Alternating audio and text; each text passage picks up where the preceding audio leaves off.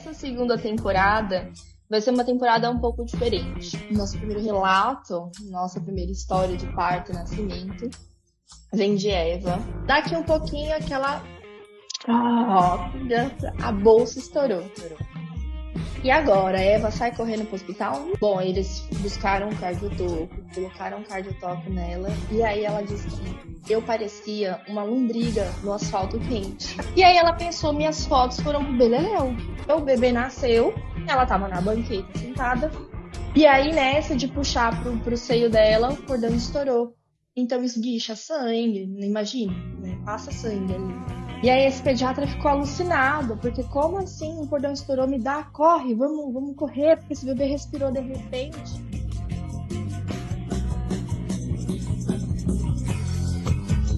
Bom dia, boa tarde, boa noite. A gente está aqui para mais uma segunda temporada. Tava com saudade de fazer esse rolê aqui. E aí a gente volta essa segunda temporada que a gente disse na primeira que a gente ia voltar com ela, com a Bruna. A Bruna tá de volta. o Megazord está unido de novo, né, Andresa? Tá, já, já montou-se de novo. Montamos de novo. E essa segunda temporada vai ser uma temporada um pouco diferente. Na primeira, vocês perceberam que a gente veio trazendo as informações mais densas, mais aquilo que é mais superficial, se é que a gente pode dizer que tem algum tema dentro da violência obstétrica que é superficial. E aí aqui a gente vai aprofundando em algumas outras condutas. E como que a gente vai aprofundar esse relato? Trazendo essas condutas, trazendo esse relato, esses relatos de parto que vocês enviaram para a gente ao longo desses últimos meses e que vocês ainda podem enviar. Então, se você está ouvindo e, quer enviar para ver como que vai ser, é, quer entender como que vai funcionar a temporada primeiro para depois enviar, fiquem à vontade, o formulário está aberto e vocês podem responder. Eu acho interessante é, essa questão, porque a Bruna falou, né? A gente trouxe coisas mais superficiais, eu chamaria de gerais, né? A gente trouxe temas mais gerais. Né? E eu, eu sinto que quando a gente fala né, de violência obstétrica, as pessoas pensam muito no mundo da imaginação. Ah, é meio que uma teoria. Mas essa segunda temporada a gente vai trazer para a prática. A gente tem relatos de mulheres reais, que pode ser você que enviou para a gente, mas pode ser uma conhecida sua. Então, todos os relatos que a gente vai contar aqui são de mulheres que enviaram para a gente, mulheres que verdadeiramente passaram por aquilo e não pessoas que a gente está criando na nossa cabeça. Então, eu acho que é bacana vocês é, terem isso em mente, porque né, a violência obstétrica ela acontece o tempo inteiro, todos hum. os dias. Pode ter acontecido com você, mas com a pessoa mais próxima de você também. Então, tenham em mente que os relatos dessa temporada são enviados por vocês e vocês podem continuar enviando para a gente. A gente vai contar e vai comentar alguns dos pontos. Pode não ser, né, né, Bruna? Aquele específico que aconteceu com você, com o relato que a gente contou, mas a gente vai extrair algo daquilo ali. Eu queria agradecer, né? Aproveitar aqui, agradecer a todo mundo que, que ouve, as pessoas que, que esperaram e até mandaram mensagens, né? Porque quando eu postei no Instagram, que estava voltando com o trio, o pessoal tava lá falando que a gente é muito legal junto, né? Nós ah, três, então. O Megazord não tem jeito, né? Tem que estar tá montado.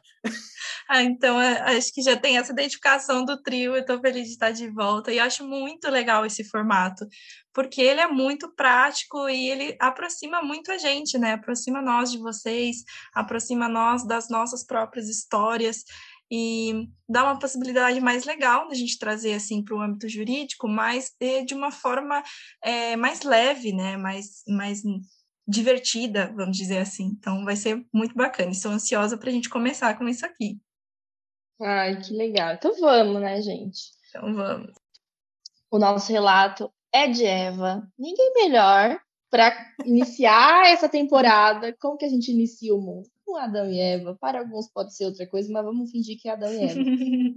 e aí, nosso primeiro, nosso, primeiro, nosso primeiro relato, nossa primeira história de parto e nascimento, vem de Eva. Eva é casada e mora aqui na capital, em São Paulo. E o contexto é o seguinte: Adão e Eva se conhecem há 12 anos. Sim, 12 anos. E eles, pelo que Eva conta pra gente, eles se achavam muito novinhos para ter filho. Não, a gente tá muito novinho. Ela com 30, ele com 32, ou o inverso.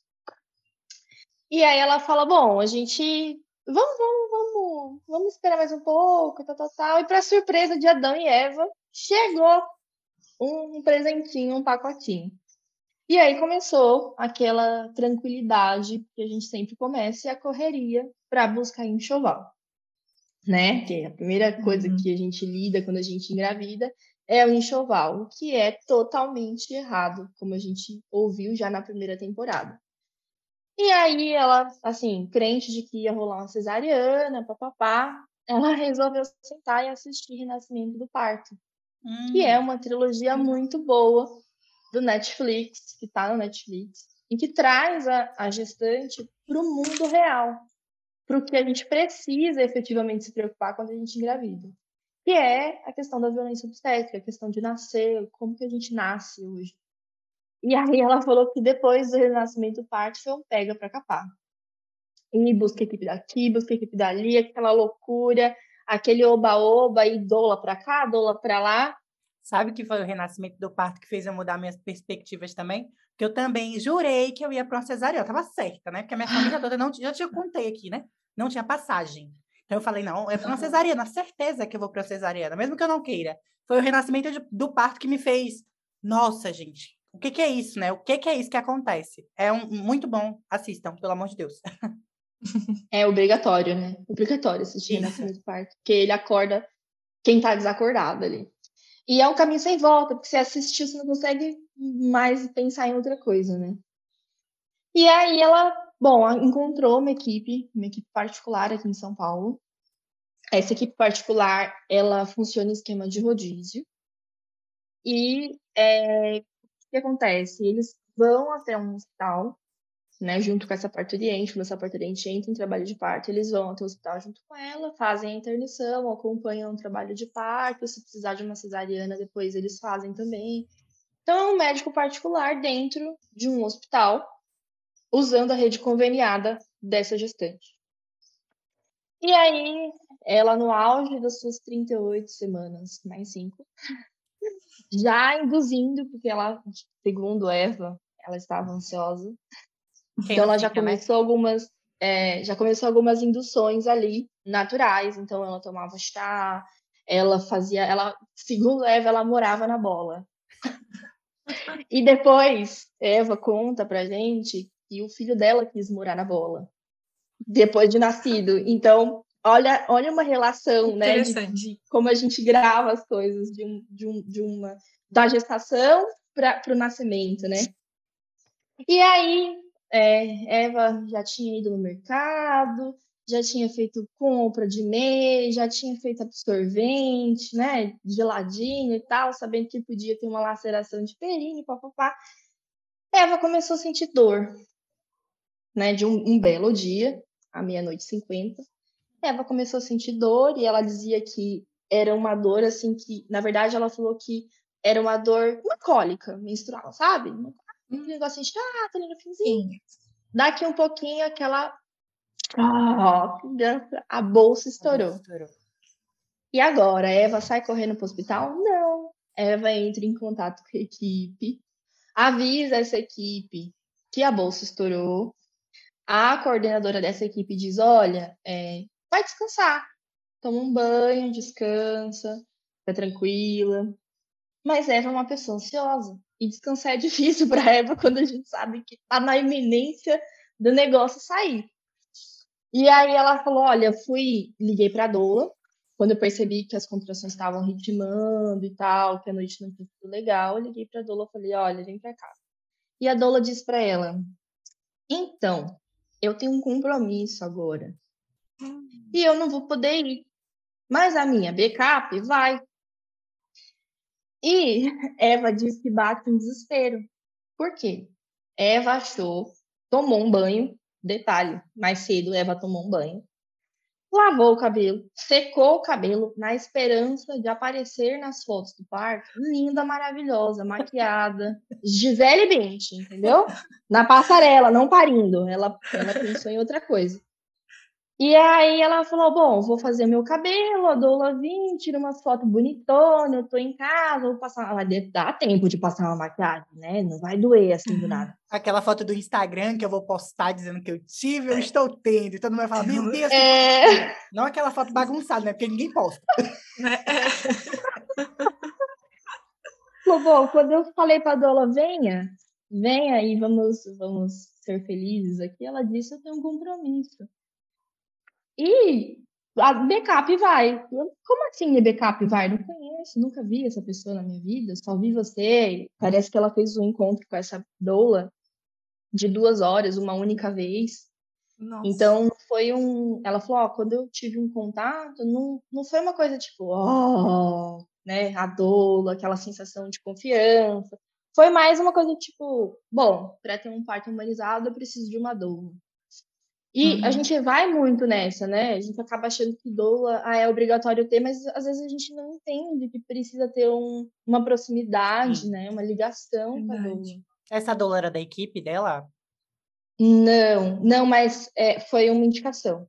Foi o né? Ó, tem, eu conheço tal, tal, tal, tal, então ela já, já sabia que, que era uma indicação. E aí ela pensou, minhas fotos foram pro Beleléu. ela não se preocupou Nem com a doula. suporte emocional. Exatamente. Ela se preocupou, as minhas fotos foram pro Beleléu, porque a doula ia fazer as fotos e ia doular ali. É, e aí, às 11 horas da manhã daquele dia, ou seja, a volta dela estourou meia-noite e 50, naquele mesmo dia, às 11 da manhã, a doula chegou em casa e ela disse que se identificou muito. Ela falou, ó, meu santo bateu, assim, eu olhei para ela e já senti aquela, o match, deu match, né? Ah, que legal. E aí, bem legal, né? E aí ela ficou assim, subia pra, esperando dar aquela engrenada, aquela boa engrenada no parto, subia 18 andares, descia 18 Jesus. andares do, do prédio. E aí ela falou, bom, de 5 em 5 minutos, eu já tava assim, louca, né? Vamos pro hospital. Eu já não aguento mais ficar aqui. E aí ela fala assim, é, eu entrei no, no hospital, e aí eu tava assim, crente de que eu já tava com 8 centímetros, totalmente dilatada, pode fazer força. Chegou no hospital, ela falou, era um centímetro. E eu não aguentava ficar, tipo, de, deitada, não aguentava ficar de cócora. Eu só aguentava ficar de quatro. Então ela falou que ela tava lá. Andresa. Entendo, eu te entendo, Eva.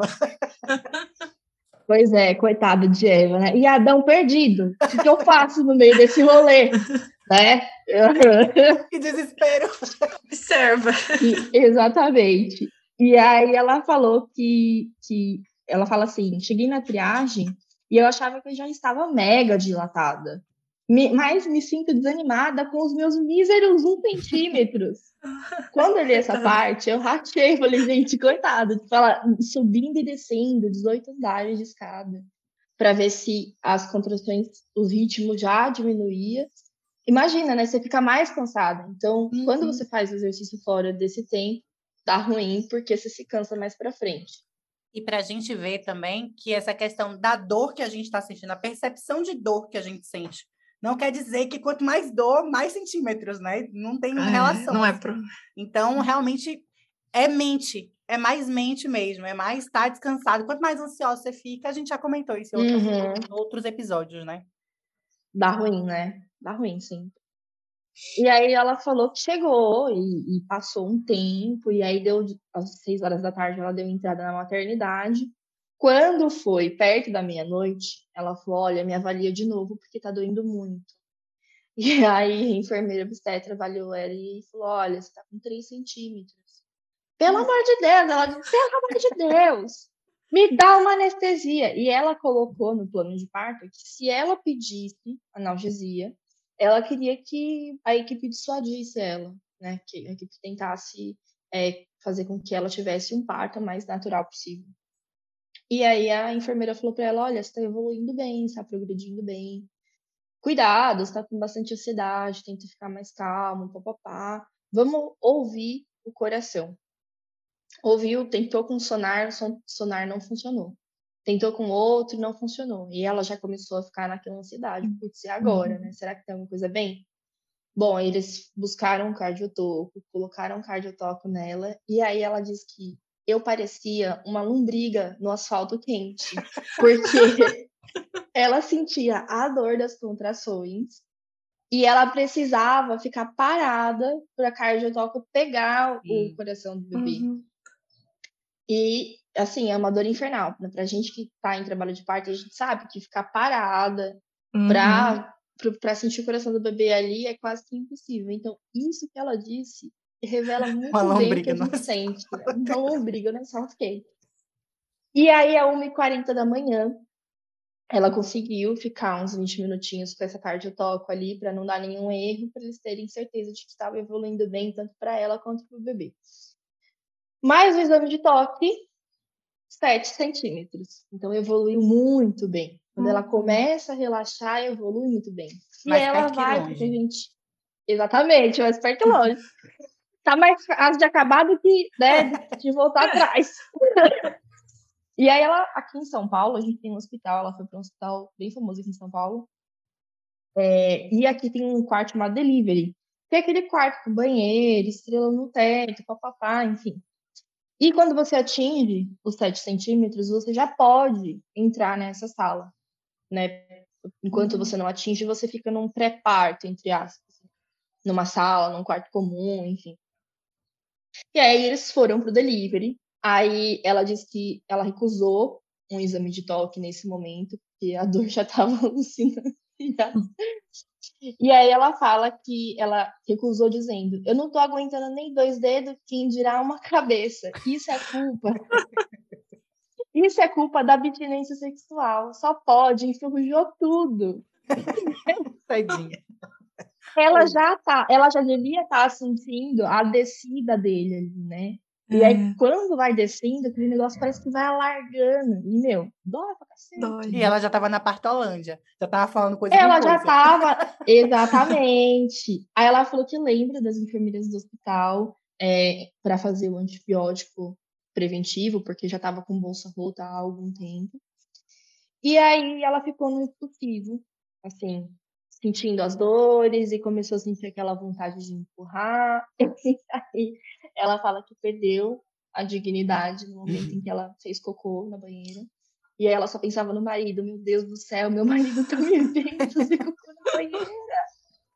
Cadê a dignidade? Cadê não sei o quê? E ela já estava muito frustrada, porque ela falou: minhas fotos vão ficar horríveis, porque eu não passei maquiagem, eu tô toda escrunchada aqui e não tá, tipo, não dá tempo de maquiar. Eu achei que fosse dar tempo. Então ela tava muito preocupada com essas coisas, né? E aí, parando para pensar assim, é um pouco do que vendem pra gente, né? Se a organização é um parto bonito dentro de uma banheira. E na verdade, nem sempre é assim, né? Às Aquele parto do Instagram, né? Como eu falei. A preocupação é, dela primeiro, é... ela foi a doula não poder tirar fotos e não, não ter o cuidado daquela doula. E agora, novamente, né? Como é que vão ficar as minhas fotos? E, é, e é engraçado que ela já tem essa ansiedade, né? Toda a ansiedade dela, natural, mas a preocupação com a imagem. Então, talvez toda essa preocupação tenha travado um pouco, né? Tanto que você fala aí uma hora no relato que a hora que ela relaxou, que ela descansou aí, ela foi e fluiu e dilatou, né? Então a gente tem essa essa percepção, essa preocupação do que os outros vão ver, do que os outros vão achar e acaba não vivendo o momento, não se entregando para o momento, né? Sim. Né? E aí ela vem trazendo algumas partes bem engraçadas desse relato. Ela fala que quando ela percebe que o bebê está licorando, eh, deu uma espaçada nas contrações, então ela conseguiu cochilar no meio dessas contrações. E ela estava dentro da banheira. E aí, quando o bebê começou a coroar, que ela sentiu mesmo, ela falou: agora não adianta mais, eu tenho que me entregar, porque ficar uhum. nessa, nessa corda, nessa, nessa. Como é que fala? Nesse cabo de guerra com as contrações não vai resolver, eu preciso me entregar. E a Dola ali sempre conversando sobre exatamente isso com ela. E ela falou: vou me entregar. Quando ela se entregou, o bebê começou a descer, descer bonitinho. Só que ela estava num ambiente é, que não dá para desligar o ar. Então é um ambiente um pouco gelado. Sim. Então ela teve que sair da banheira e ela fala que ela se sentiu um caranguejo andando, porque a cabeça tá ali, né, né insinuando já. E aí ela vai para uma banqueta E ela disse que ela, ela não sabe como ela não quebrou as pernas da médica que estava atendendo ela, porque ela forçava as pernas para baixo, assim, na hora da, da, do puxo, né? E aí ela falou: foram três contrações e o bebê nasceu. Nossa. E ela fala: Nossa, não, não tem, eu não consigo explicar a sensação de ver um filho nascendo. Do, do, quão bonito, do quão gostoso isso é. Mesmo tendo perdido a dignidade, mesmo estando sem maquiagem, tá mesmo tendo feito cocô na banheira, sem Ai. foto, com uma dona backup. Valeu a pena. Valeu a pena. E aí vem a surpresa, né? Ele, ela percebeu que a falha na descida, essa dificuldade da descida do bebê, era por causa de um cordão curto. E na maioria das uhum. vezes a gente só descobre o tamanho do cordão umbilical quando o bebê nasce. Sim. E o que, que aconteceu? O bebê nasceu, ela estava na banqueta sentada, o bebê nasceu e quando ela puxou para o colo, lembrando que não foi uma puxada tipo, vral, foi um negócio tranquilo. Porque aquele momento do parto não permite que você faça movimentos muito bruscos, né? Sim. Quando você é a mulher e você está amparando ali. E aí, nessa de puxar pro, pro seio dela, o cordão estourou. Então, esguicha sangue, imagina, né? Passa sangue ali. Então, esguicha sangue e tal. E nesse momento, tiraram o bebê do colo dela. Né? Uhum. Não porque ela estava com uma equipe particular, mas ela não estava com uma pediatra particular. Então, ela estava só com a equipe obstétrica e não pediátrica. Então, a equipe pediátrica foi do hospital. Hum. E aí esse pediatra ficou alucinado, porque como assim o cordão estourou? Me dá, corre, vamos, vamos correr, porque esse bebê respirou de repente. Loucura. É, só posso dizer isso. Tentando entender a lógica ainda. É, é, a justifica é assim, loucura. E assim, ela conta se ela questionou, ou, ou, ou o acompanhante dela questionou, alguma coisa assim? Então, na hora não, porque eles ficaram assustados no sangue, né? Também, é, né? Verdade, sangue assusta. E aí, como você não tem uma equipe alinhada, e, e tem essa diferença do, da equipe do hospital para a equipe que está de fora e tal, e eles não têm um diálogo muito saudável entre eles ali, é, ela não soube falar. E ela, ela falou que depois de, desse momento, e, e escrevendo o relato, ela chorou muitas vezes quando ela ah, lembrava disso, de estourar o cordão, de pegarem o bebê correndo, como se fosse. Como se não fosse algo fisiológico.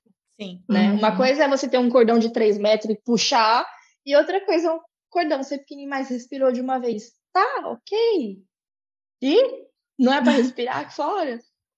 Pode ter sido uma mudança muito brusca, porque a gente fala sobre clampeamento tardio do cordão, mas quando não dá, não dá. E tem, tem possibilidades de não dar. E quando não dá, tudo bem.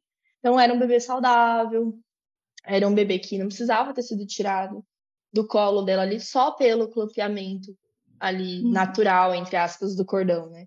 Então, não, não era uma coisa assim para sair correndo como fui. E ela ficou muito preocupada assim nos, nos, nos, meses que sucederam e escrever e falar desse parto, desse nascimento. Era um pouco sensível Sim. Porque você precisa voltar sempre nesse ponto que machuca, que dói, enfim, né? E aí ela falou que depois de 12 minutos de nascido, ele veio para ela, hum. ficou ali no contato pele a pele e tal. E aí, devido ao rompimento do cordão, o plantonista, o pediatra que estava de plantão, queria deixar ele em observação por duas horas. E aí, ela e o marido já estavam muito alinhados, contestaram tudo isso e conseguiram ficar com o bebê né, naquele período que ele deveria, entre aspas, ficar a, é, naquela observação. E aí, no final, ela faz uma, uma homenagem à Doula, agradecendo muito, que a Doula ficou 23 horas com ela. E é, é muito difícil, né? Principalmente para uma Doula backup, que não tem muito contato com ela. E aí ela disse, agora segue fotos de uma iludida que lavou o cabelo e até levou uma necessaire de maquiagem para se maquiar antes do parto. Sabe de nada, inocente. A necessaire voltou intacta. Mas são as fotos que mais amo ver na vida. Oh. Então, são fotos, é uma foto que ela tá sem maquiagem, com cabelo amarrado, nem tá de cabelo solto, tá com cabelo amarrado, ele molhou na banheira, secou, molhou, secou, molhou, secou. Mas ela tá ali feliz porque o bebê, né, nasceu e tá ali com ela e nasceu como deveria ter nascido. E esse é o nosso parto de hoje. A gente falou que a gente nomeou ela como Eva, porque ela disse que durante o trabalho de parto ela culpava muito Deus e Eva. Isso é culpa de Adão e Eva, porque foram eles que fizeram isso com a gente. Se eles não tivessem começado, a gente não estava aqui. Papapá. Então ela culpou, além do marido, lógico, a gente sempre faz isso, né?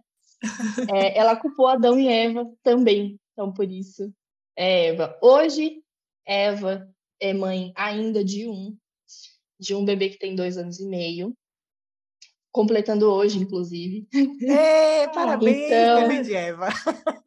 bebê de Eva, parabéns. Então, tá com dois anos e seis meses, um bebê saudável, né? Um bebê e uma família muito feliz, assim, que, que é gostoso de, de ver, de acompanhar, enfim.